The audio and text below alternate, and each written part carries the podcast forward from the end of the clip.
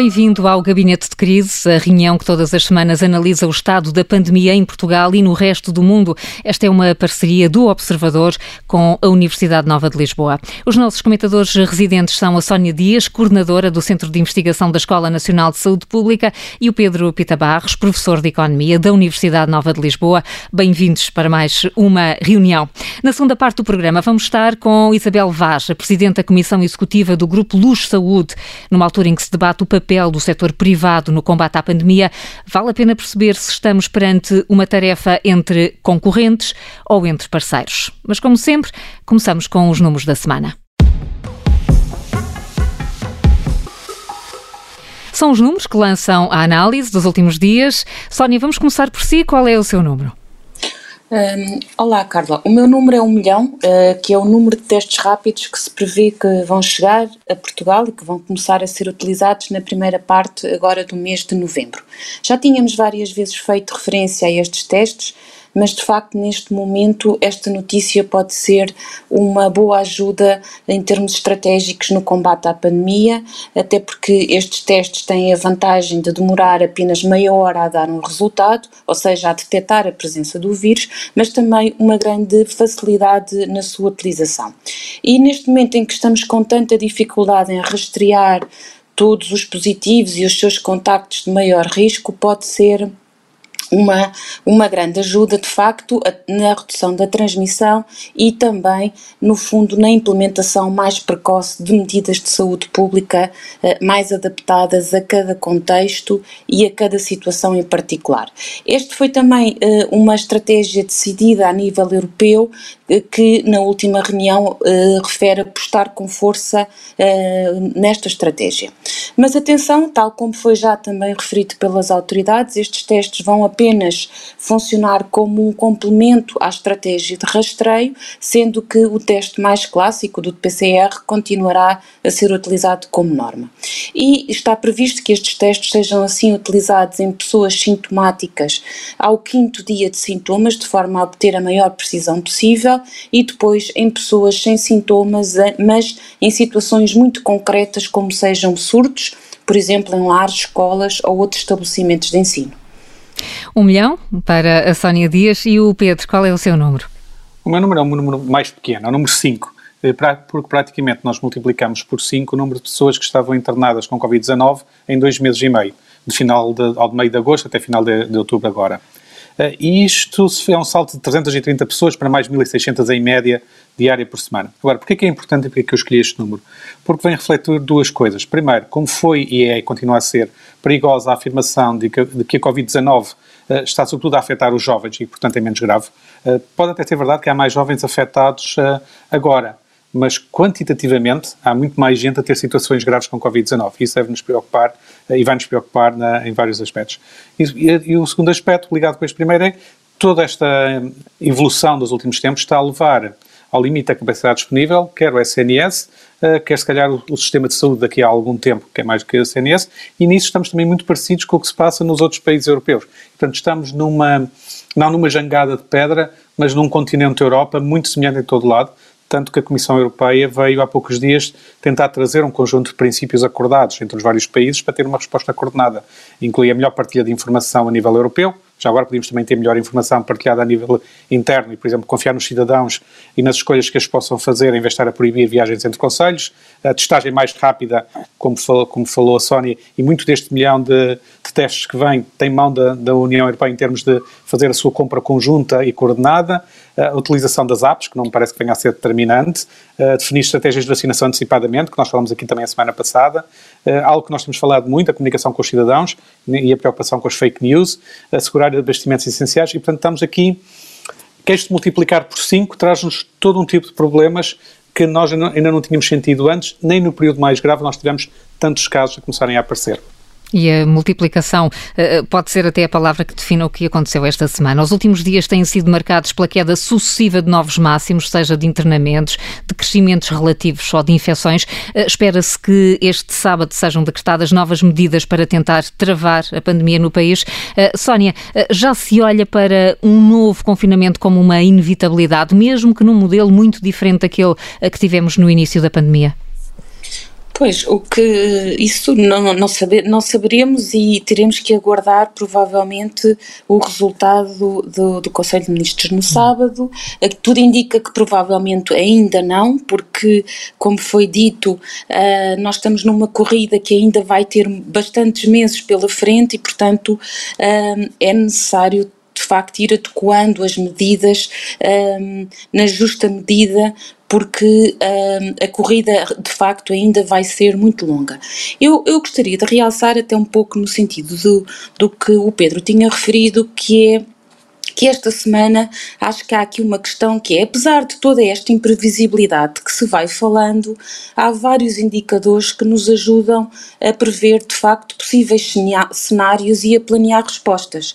Uh, o que eu acho que era muito importante é que temos que operar num contexto de incerteza com os melhores dados possíveis, mas eles nunca são perfeitos e se ficamos à espera dessa evidência perfeita, nós não vamos conseguir eh, de facto avançar. E portanto precisamos de, de agir mesmo sem ter estas certezas. E nós temos aqui alguns uh, sinais que nos permitem prever uh, algumas situações.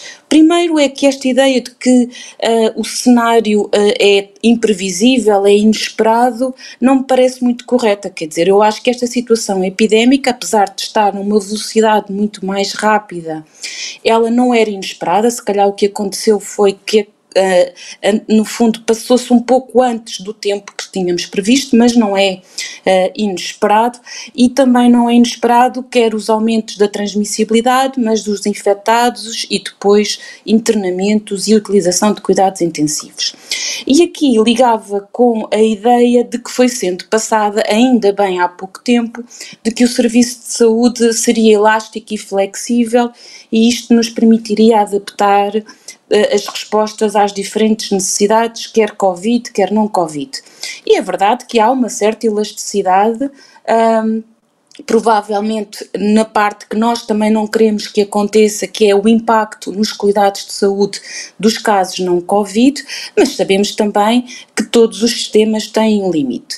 E aqui, uh, em vez de ficarmos presos a uma discussão de qual é o número ou qual é o limite que define exatamente qual é a capacidade dos serviços aguentarem sem colapsar, acho que o mais importante é prevermos que provavelmente uh, vai haver de facto, e já está a haver, a grande pressão nos serviços de saúde e quais são as, as estratégias que nós vamos ter para lidar com esse aspecto e aqui uh, liga-se até com a segunda parte do nosso programa, que é qual é que é então e de que forma se operacionaliza a resposta uh, no, num todo, incluindo o setor privado e o setor uh, social. Depois, só para dar mais dois pontos, a questão da redução da transmissibilidade é fundamental.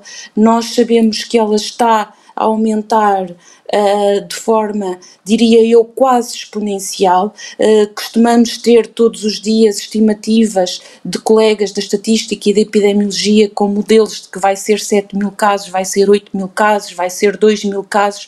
O que é facto é que todas as semanas os números reais estão a superar as estimativas que estão a ser colocadas e, portanto, faz-nos prever que se calhar estamos a, a avançar para o pior uh, cenário neste caso e temos, e isso eu acho que tem que ser uma vantagem competitiva que temos de facto que utilizar, é ver o que está a acontecer com os nossos uh, países vizinhos na Europa e utilizamos essa grande estratégia que foi, na, na, no meu ponto de vista, um fator muito importante para conseguirmos ultrapassar a primeira uh, fase da, da pandemia e penso que devemos claramente olhar para os nossos países vizinhos e ver o que está a acontecer e tentar aproveitar parte do que eles já estão a, a, a, explorar. O último ponto, reforçar a questão da comunicação. Não consigo deixar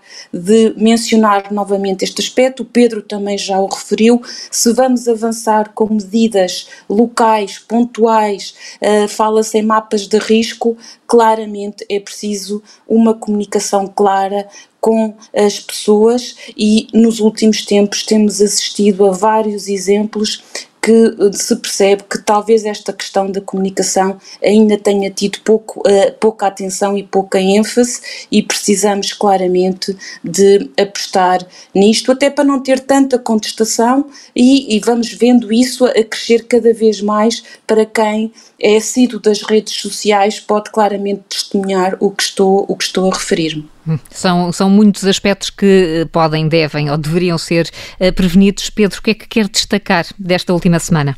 Desta última semana o que se destaca foi claramente a evolução negativa que houve com o crescimento acelerado de todos os indicadores. E nem ultrapassamos largamente os piores, os piores valores dos primeiros meses da pandemia.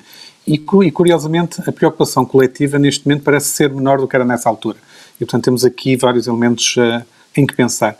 Talvez o principal destaque desta semana seja eh, a preocupação ter passado, em grande medida, para sabermos se há capacidade de resposta do sistema de saúde e do SNS dentro dele para o número de pessoas de Covid-19 e, e, sobretudo, aquelas que vão precisar de internamento. O que nos leva para o tema da, da segunda parte, a relação entre o setor público e o setor privado, nomeadamente na parte da hospitalização. E aqui o que me preocupa neste momento é que esta relação público-privado, e agora até no contexto da pandemia, se tem caracterizado por uma certa hipocrisia do SNS, e que eu acho que impede uma abordagem séria e útil para o próprio SNS.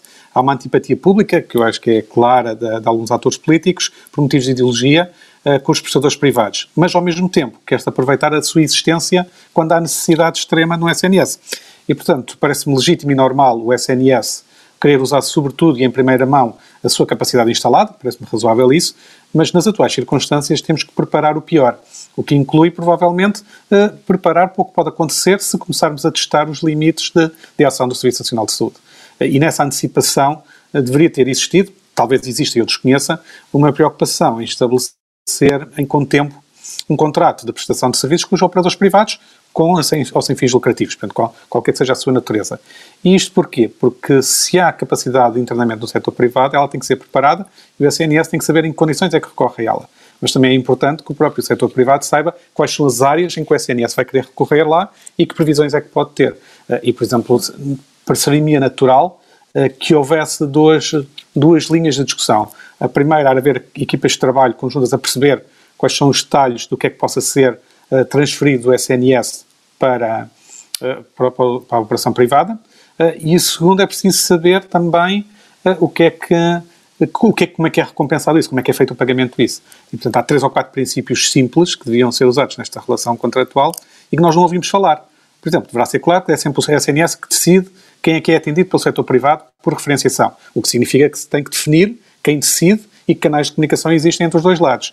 Segundo, o valor que vai ser pago tem que também ser definido entre eles. Eu não preciso de o saber, mas gostaria de ter o conforto de saber que já estava definido esse aspecto também, para depois não se andar a discutir quanto é que é pago por isto ou quanto é que é pago por aquilo. E parece-me também razoável, se os, se os, operadores privados tiverem que ajustar as suas operações, ter um pagamento por disponibilidade para, pagar, para prestar o serviço, que são aspectos económicos complicados de lidar e que por isso têm que ser feitos com tempo. E, portanto, o que me preocupa é que estamos a ter uma discussão que vai, sobretudo, em termos de acusações entre entidades públicas e entidades privadas, eh, em vez de termos eh, uma discussão técnica que permita depois fazer funcionar bem, eh, com um processo bem preparado, este tipo de relação. Vamos ver se... a, preocupação. Muito bem, vamos ver, Pedro, se as suas preocupações ficam mais ultrapassadas depois da nossa conversa na segunda parte. Estamos quase a chegar ao intervalo, mas vamos ainda aos mitos e alertas.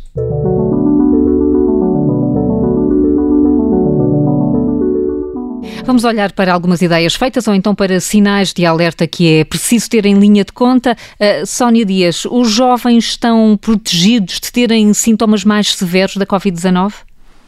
Pois, esse é o meu alerta e vai até no seguimento do que falamos agora e o Pedro referiu na primeira parte, é que os jovens não devem presumir que são imunes às consequências desta doença e devem fazer tudo o que puderem para evitá-la. Este alerta vem de professores da Harvard Medical School que referem que, embora a grande maioria dos jovens que se infectam com o SARS-CoV-2 não desenvolvem casos severos e não precisam de hospitalização, o que se está simultaneamente a assistir com o enorme número de infecções nas faixas etárias, principalmente entre os 20 e os 40 anos, é que esta ideia não é apenas é que, na verdade, o que se está a verificar é que, com tanto aumento, eles acabam por também ter um aumento uh, nos, nos casos que se acabam por desenvolver mais graves e que, na verdade, podem resultar então desta propagação de infecções uh, maiores nestas faixas hum. etárias. Pedro, os testes rápidos de que a Sónia falou há pouco vão libertar-nos das outras preocupações? Uh, não, apesar do aparecimento dos testes rápidos, do que falámos hoje e também já falámos algumas semanas aqui, até, até nestas notas de esperança, nós não nos podemos esquecer que não vão substituir as precauções que nós sabemos que temos que ter. Lavar as mãos, uh, distanciamento físico e utilização de máscaras. Parar a transmissão depende muito disso também uh, e, é, e parece-me importante lançar aqui o alerta, dadas as imagens que nós vimos recentemente, de, quer da Fórmula 1 no Algarve, quer da, das ondas da Nazaré ainda ontem. E, portanto, parece-me ser importante que não se nos esqueçamos de que tem que ser um conjunto de tudo isto, de testes uh, e, de, e de precauções a ajudar a conter o que, a transmissão. E por isso sublinhamos, não há nada que nos possa libertar para já dessa necessidade de distanciamento físico, da etiqueta respiratória e da lavagem das mãos, e não é por ser mais jovem que a doença eh, vai ser necessariamente mais ligeira. Regressamos já a seguir com notas de esperança e também com a Presidente da Comissão Executiva da Luz Saúde, Isabel Vaz. Até já.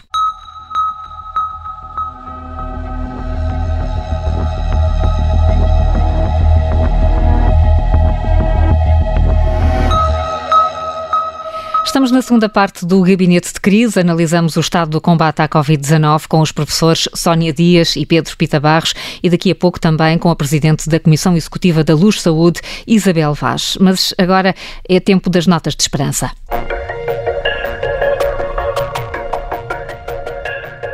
Será que é possível trazer algum otimismo nestes tempos de incerteza? O desafio é lançado todas as semanas. Sónia Dias, vamos a ele. O que é que conseguiu encontrar como nota de esperança para hoje? Olha, hoje trago uh, as auscultações, reuniões, encontros que decorreram esta semana, quer entre o Presidente da República e entidades de vários setores mas também uh, Primeiro-Ministro e outros ministros uh, com múltiplas personalidades, peritos que até costumam reunir-se no Infarmed, médicos infecciologistas, intensivistas, enfim, uh, outros também na área da, da, da economia e, e, coloco exatamente estas reuniões como uma nota de esperança.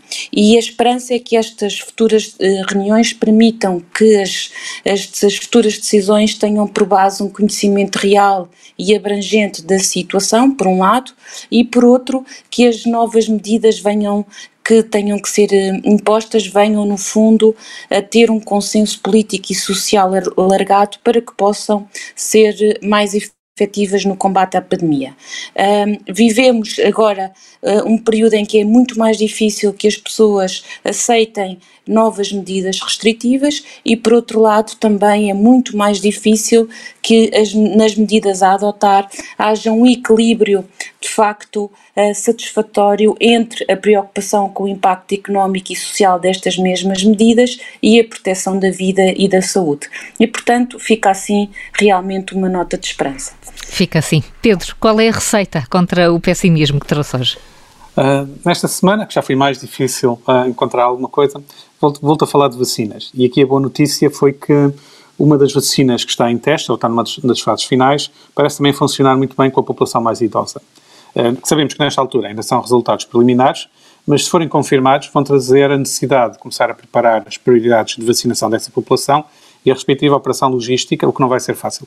A esperança aqui é de conseguirmos ter, em meados do próximo ano, ou se calhar até antes, uma maior proteção dos residentes em lares, no que tem sido uma das fragilidades da maior parte dos sistemas de saúde. E, portanto, é uma esperança que eu espero que seja acarinhada e preparada. Muito bem, aqui ficam estas notas de esperança. Há menos de uma semana, a Ministra da Saúde assumiu a situação grave e complexa que o Serviço Nacional de Saúde enfrenta e abriu a porta a uma maior intervenção do setor privado. Seguiu-se, entretanto, uma discussão política, técnica e ideológica sobre o papel e a vocação do setor social e privado no âmbito dos cuidados de saúde em Portugal e no âmbito desta pandemia. A convidada desta semana do Gabinete de Crise é a CEO da Luz Saúde, Isabel Vaz. Isabel, muito bem bem-vinda, muito obrigada por estar connosco. Vamos, vamos, vamos situar um pouco esta, esta discussão, por aquilo que ouvimos uh, nos últimos dias ou nas últimas semanas. O que é que o setor privado da saúde tem feito nestes meses de pandemia em Portugal, afinal? Ora bem, o setor privado tem uh, uh, feito tudo na prática. Ou seja, uh, no início, enfim, no início da pandemia, o setor privado, tal como todos os operadores, sofreu uma grande quebra de atividade numa primeira fase até muito motivada pelo medo, as pessoas deixaram de recorrer aos cuidados de saúde, depois foi o tema do confinamento, mas durante todo esse período, todo o setor privado, na prática, manteve toda a sua atividade, serviços de urgência, uh, nós no nosso caso, cirurgia oncológica, uh, partos, enfim, toda aquela atividade que de facto não era, não era adiável. Mas fez, fez nunca com articulação com o Serviço Nacional de Saúde? Não, sim, exatamente. Sempre, sempre o setor privado a trabalhar de forma, enfim, independente, como, como é o, o habitual. a única coisa que nós temos são os programas estruturados que, que, sempre existiram, como, por exemplo, o programa de listas de espera, etc., mas já lá íamos. Ora bem, em março, ainda em março, quando, antes do achatamento, digamos assim, da curva, nós temos uma reunião com a doutora Graça Freitas, a Diretora-Geral de Saúde, que nos faz um pedido muito concreto e muito específico e muito bem feito. Quer dizer assim, vamos entrar em fase de mitigação, o que é que o setor privado pode ou não ajudar em igualdade de circunstâncias com o setor público, ou seja, os doentes eh, que, que chegarem pelas vossas urgências, eh, vocês eh, têm que atender e, no fundo, passa a ser tudo doentes do SNS. E nós, no espaço de um dia, todo o setor privado se mobilizou e disse à doutora Graça Freitas o que é que podia, o que é que podia fazer. Uh, e houve, uh, desde a oferta muito diferenciada, como é o caso dos grandes grupos privados, que obviamente têm hospitais muito diferenciados, era o caso do grupo CUF, Luz, Lusíada, em particular. Uh, tivemos, o setor social também se mobilizou, porque, enfim, há, há várias necessidades, digamos, distintas para, para ajudar e toda a gente se mobilizou. Depois, como sabemos, felizmente a curva achatou muito rapidamente, portanto Portugal atuou até politicamente na época muito, muito, muito rapidamente, com, o estado de emergência, com o confinamento, e a verdade é que o, o setor público, o SNS per si, conseguiu, digamos, sem precisar mais ajuda nenhuma, uh, uh, conseguiu, no fundo, servir, digamos, o que, o que, tinha que fazer. E, portanto, na prática, o setor privado não teve essa participação no achatamento da curva? Não, teve, teve, a participação na medida que foi tratando a grande fatia de doentes que já hoje trata e já hoje ajuda o, o, SNS nesse sentido, não é? Portanto, ou seja, repara, os grandes grupos privados são responsáveis por milhões de consultas, milhares de cirurgias, centenas de milhares de cirurgias, portanto, ou seja, já ajudamos nesse sentido. É claro que sim. Isabel Vaz, eu estou-lhe a fazer esta pergunta porque a Ministra da Saúde disse que o setor privado não respondeu aos apelos iniciais do SNS. Não, isso, isso é rigorosamente falso, não é? Portanto, ou seja, não, não só respondeu, como aliás a senhora Ministra na altura, uh, disse que, uh, que, que não, não, precisava. Uh, aliás, até na altura, infelizmente, até o fez de forma pouco elegante, da maneira que até disse, mas o que é que lhes passou pela cabeça para acharem que nós agora íamos pagar os doentes que entravam pela, pelas urgências com, com Covid-19 e que eles tratavam.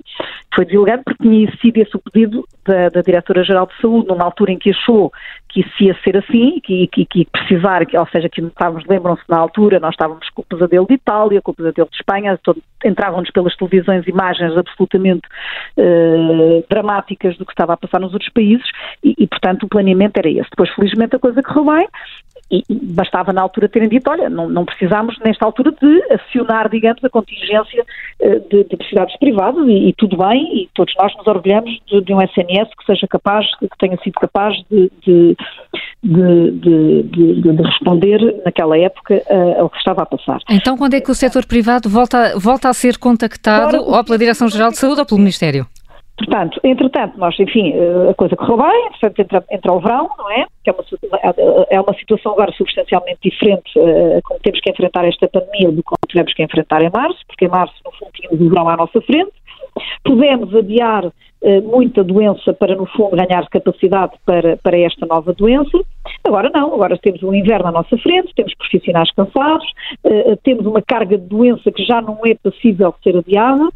Uh, temos doenças que se reforçam na altura do inverno, Uh, também temos outras variações que são importantes para efeitos, por exemplo, de cuidados intensivos, é que durante o confinamento as pessoas, no fundo, tiveram menos acidentes, o que também pressionou menos cuidados intensivos. Hoje, com a, economia que volta a não estar confinada, já, já, já voltámos ao normal em termos de acidentes de trabalho, etc., e acidentes de viação e por aí fora que pressionam também os cuidados intensivos. Então agora estamos com a força toda da doença que temos normalmente, temos o, o, as doenças de, próprias do inverno que, em conjunto com o Covid-19, só pode correr pior porque obviamente os sistemas imunitários vão por aí abaixo, não é? Portanto, uh, não é fácil. Uh, uh, e, temos, e temos, de facto, um, um, uma pressão enorme e, neste momento, temos as cadeias de transmissão, julgo que absolutamente descontroladas na comunidade. E, portanto, os casos estão a crescer e, e, o, o SNS a ter que se adaptar, todos nós, aliás, a temos que nos adaptar quase diariamente e, como muito bem já foi referido hoje, a, a, a, temos que lidar com uma imprevisibilidade, mas, ao, ao, mesmo tempo, a ter que planear e a ter que andar para a frente. E, e então, Isabel, isso leva-nos até para as preocupações que o Pedro Espita Barros lançava na primeira parte do programa. Exatamente. Então, então vamos a elas. Está tudo previsto na articulação entre o Serviço Nacional de Saúde e o setor privado para o caso do SNS não uh, conseguir dar conta do recado sozinho? Esse, esse é o ponto exatamente da, do enervamento esta semana.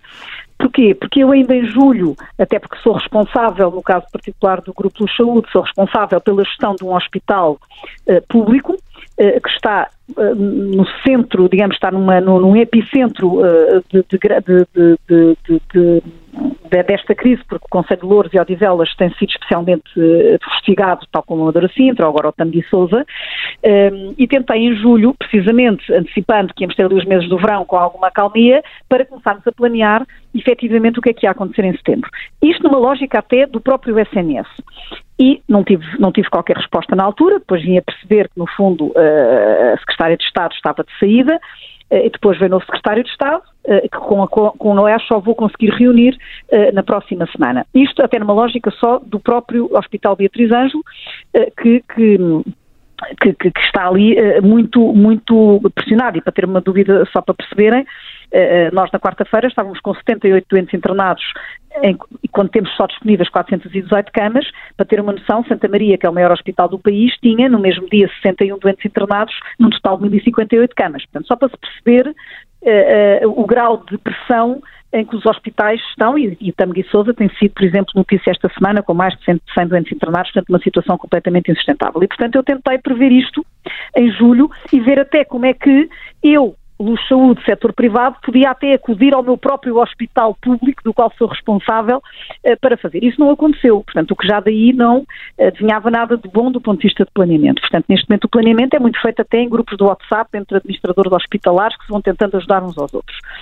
Eh, e, portanto, aí a surpresa, mas nós pensámos, pronto, ok, a, retórica era que não é preciso setor privado, não é preciso setor privado, e nós, no fundo, fomos fazendo os nossos planeamentos, nós hoje atendemos doentes Covid, nós não fizemos a divisão das nossas redes, estruturámos o nosso, a nossa pequena, na nossa humilde uh, Isabel Vaz, mas sem articulação com, com o Ministério da Saúde nem com a Direção-Geral da Saúde?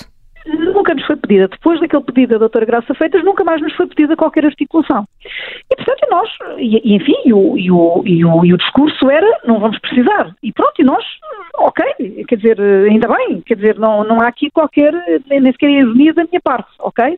Portanto, a gente achou que efetivamente o Estado estava a responder bem e, e, e, e portanto, não precisavam de nós e nós continuamos a nossa vida eh, até porque neste momento há uma pandemia que se chama pandemia dos doentes não Covid, que, que, no fundo fica, quer dizer, que estão agora a ocorrer e, portanto, nós estamos completamente cheios. Portanto, ou seja, não, não, não, estamos, e achamos que estamos a fazer o nosso trabalho, porque também tratar os doentes não Covid é uma ajuda que se dá ao SNS. Eu posso-vos dar uma noção que quer nós, quer, por exemplo, o Grupo CUF, estamos a fazer uma média de 660 cirurgias de SIGIC por mês. Portanto, ou seja, o que é uma grande ajuda, estamos a tratar, no fundo, listas de espera. Isto não quando, esta semana, efetivamente, há uma reunião eh, pedida pela RS Lisboa e Val do Tejo, eh, com uma pergunta muito pouco específica, que é o que é que, o, o, o que, é que têm? Podem, podem tratar Covid? Podem...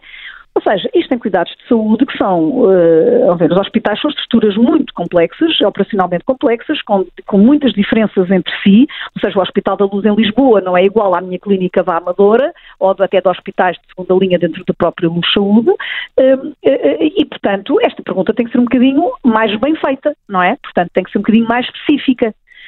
Enquanto que a doutora Graça Freitas, em março, faz-nos uma pergunta muito clara e, e, como é que queria que nós nos articulássemos, que era as vossas urgências passam a estar abertas uh, para qualquer doente em igualdade de circunstâncias, agora não me estão a fazer uma pergunta muito clara, estão-me a perguntar, mas quantas camas de Covid é que nos podiam dar? E, mas o que é que são camas de Covid? Mas estamos a falar de quê? Estamos a falar uh, de, de, camas para convalescenças, estamos a falar de casos sociais, estamos a falar de cuidados intensivos, do que é que estamos a falar? Ou seja, qual é que é o vosso plano? Onde é que o nosso plano encaixa? Onde é que os privados encaixam na vossa própria contingência? E isso não nos foi respondido e foi isso que nós pedimos, no fundo, que nos esclarecessem melhor, para nós melhor podermos responder. Eh, porque senão é uma, é uma conversa muito vaga. Isabel, é? Isabel tem, tem aqui uma, uma cronologia muito interessante do que, do que tem acontecido. Deixa-me passar para, para os nossos eh, comentadores do Gabinete e a pergunta tem que ser a mesma eh, para os dois. Ficam mais preocupados depois disto que acabámos de ouvir? O Pedro começou primeiro eh, a falar de preocupações no, no, no início do programa. Quer, quer explicar como é que está depois disto? Ah, mais descansado não estou certamente, é, e por várias razões. Primeiro, é evidente que numa situação pandémica como a que temos, nunca é credível dizer-se nunca o SNS vai precisar do setor privado, porque não sabemos de facto, e portanto tem que, tinha que se preparar com o tempo uma, uma contingência que poderia não vir a ser precisa, mas que pode vir a ser precisa. E, portanto, nessa lógica de preparação, uh, tinha que estar preparado, mesmo que o SNS optasse por não usar depois. Tinha que estar lá. Exatamente. Uh, a segunda parte aqui é que um planeamento por grupos WhatsApp é ágil, mas não sei se responde a esta preocupação de planeamento global. Claro que nós podemos ter uma decisão, que então poderia ser assumida, que se descentraliza uh, os contratos com o privado, a relação com o privado, ao nível de cada hospital, por exemplo cada hospital do SNS depois decide como se relacionar com os privados da sua zona. Mas então devia ser dito que seria assim e então usaríamos sempre o WhatsApp. Agora, querer ao mesmo tempo ter uma certa centralização das respostas para a coordenação global e ao mesmo tempo ter grupos WhatsApp em que as pessoas tentam ir ajudando, parece-me um pouco um contrassenso no meio desta, eh, desta situação em que nós estamos, que exigiria eu não, diria, não queria dizer um certo rigor germânico no planeamento e na execução, mas quase, pelo menos suíço. Eu acho que valia a pena ter, não? Sónia, Sónia, quer, quer... sim, sim, claro, Isabel. Só, só, para, só, para, explicar, mesmo do ponto de vista dos hospitais, nós obviamente, nós todos estamos no terreno e todos nos conhecemos há anos e, portanto, as pessoas, enfim, contrariamente à retórica política que possa existir, nós na prática no terreno temos que nos dar todos uns com os outros e conhecemos todos há muitos anos, e as necessidades dos hospitais, do próprio planeamento, do próprio Serviço Nacional de Saúde, é muito complicado, porque repare, nós hoje temos os hospitais centrais, eh, que no fundo são os hospitais de recuo patologias e centros de referência, até de coisas mais diferenciadas, que não podem ser feitas em mais de um hospital. Eu não posso ter, por exemplo, um São João, uh, ou um Santa Maria, ou um Central. Uh, temos que saber até que ponto é que podem passar por lá cuidados intensivos, porque até o ponto em que não se podem, uh, quando se fala em desmarcar cirurgia eletiva, é diferente de desmarcar cataratas, enfim, e sem nenhum desprimor para as cataratas, ou, ou, ou, se calhar cirurgia vascular pesada, ou cirurgia cardíaca, que também concorrem para os cuidados intensivos. Portanto, eh, isto tem que ser um planeamento, de facto, centralizado. Aliás, nós fizemos-lo ao nível mais pequenino e humilde das nossas redes hospitalares, eh, eh, porque, ah, porque é paradoxal, percebe? Portanto, ou seja, por um lado, vamos a mandar todos os cuidados intensivos para as unidades centrais e as unidades centrais, precisamente, precisam dos cuidados intensivos para a patologia não Covid, que é premente, quer dizer, ou seja, que pode não ser urgente, mas é premente, ou seja, deixar um doente de cirurgia cardíaca à espera ou de cirurgia vascular pesada, hum. portanto, arterial, configura riscos, não é? Sónia, uh, Isabel, peço, peço desculpas, estamos mesmo quase a chegar ao fim do nosso tempo, ainda queria ouvir a Sónia Dias, porque o tema, o tema fica lançado e, e quero ouvir que observações é que lhe suscita o que acabamos de ouvir. Olha, a mim suscita-me também para ser muito, muito rápida aqui no, no comentário, é a questão da própria opinião pública e da, da confiança que também se vai gerando na população uh, relativamente à, ao planeamento e à preparação que, como eh, a Isabel dizia, fomos ouvindo também sempre que a preparação e o planeamento estava a ser um, ehm, desenvolvido e aqui e ali vamos recebendo uh, algumas informações que provavelmente uh, ainda há aspectos que são precisos de, de, planear e de operacionalizar, não é? E portanto até do ponto de vista da opinião pública era importante que estas questões e estas respostas que vão provavelmente ser necessárias, sabemos hoje, possam ser esclarecidas, possam ser resolvidas até bem da própria uh, questão da confiança que a população tem em que, de facto, o país, no, no seu todo, estará pronto a, a, responder aos eh, desafios que são muitos e são uh, complexos, até como a própria Ministra da Saúde dizia, uh, que temos pela frente, não é? Hum. Isabel Vaz, é uma pergunta curta e peço-lhe a resposta também. podemos concluir que há um problema pessoal que está a impedir uma articulação mais ágil entre o SNS e os privados? Uh, não, seguramente que não. Eu acho que é um tema mesmo só de planeamento, de, de, de, de, ter se calhar sido demasiado otimista uh, numa primeira fase e de planeamento. Mas que obviamente o que eu gostava aqui de reiterar é que todo o setor privado, e penso que posso falar em nome de todos os meus colegas, numa fase destas acho que não é uma altura para discutir economias público-privada, é uma altura do país estar junto e nós estaremos seguramente junto da Senhora Ministra da Saúde para ajudar naquilo que for necessário e não cavalgar, digamos, eh, em mais discussões, porque eh, não, não é isso que resolve o problema dos doentes e nós seguramente teremos todos a elevação para o fazer. E, portanto, como nota positiva, eh, apesar de, enfim, dos desencontros desta semana, estamos com a Senhora Ministra da Saúde para ajudar naquilo que ela necessitar mas obviamente temos que ser mais pragmáticos na forma como vamos planear tudo isto e seremos seguramente rápido. Nós trabalhamos 24 horas por dia, como o setor da saúde tem que fazer, e portanto seguramente vamos mais do que a tempo de nos articularmos corretamente e estarmos com, com o país nesta altura e sem hard feelings, ou seja, vamos embora para a frente e estamos com a Sra. Ministra da Saúde para o que ela necessitar. Não é a altura de limpar armas, isso é a seguir. Agora vamos vencer isto. Isabel Vaz, muito obrigada por ter vindo ao Gabinete de Crise e por nos ter ajudado a perceber eh, como é que está a decorrer esta articulação entre SNS e setor privado. A Sónia Dias e o Pedro Pita Barros vão voltar para a semana à mesma hora. Vamos eh, terminar naquele país onde os concertos já voltaram a ser eh, quase o que eram antes da pandemia. Na Nova Zelândia houve 2 mil casos de Covid-19 em 5 milhões de habitantes. Morreram 25 pessoas, com números invejáveis para a maioria dos restantes países. Os concertos já voltaram a ter público público. Problema, os festivais continuam cancelados porque os artistas estrangeiros não têm permissão para atuar no país. Ficamos com a neozelandesa Benny. Até para a semana.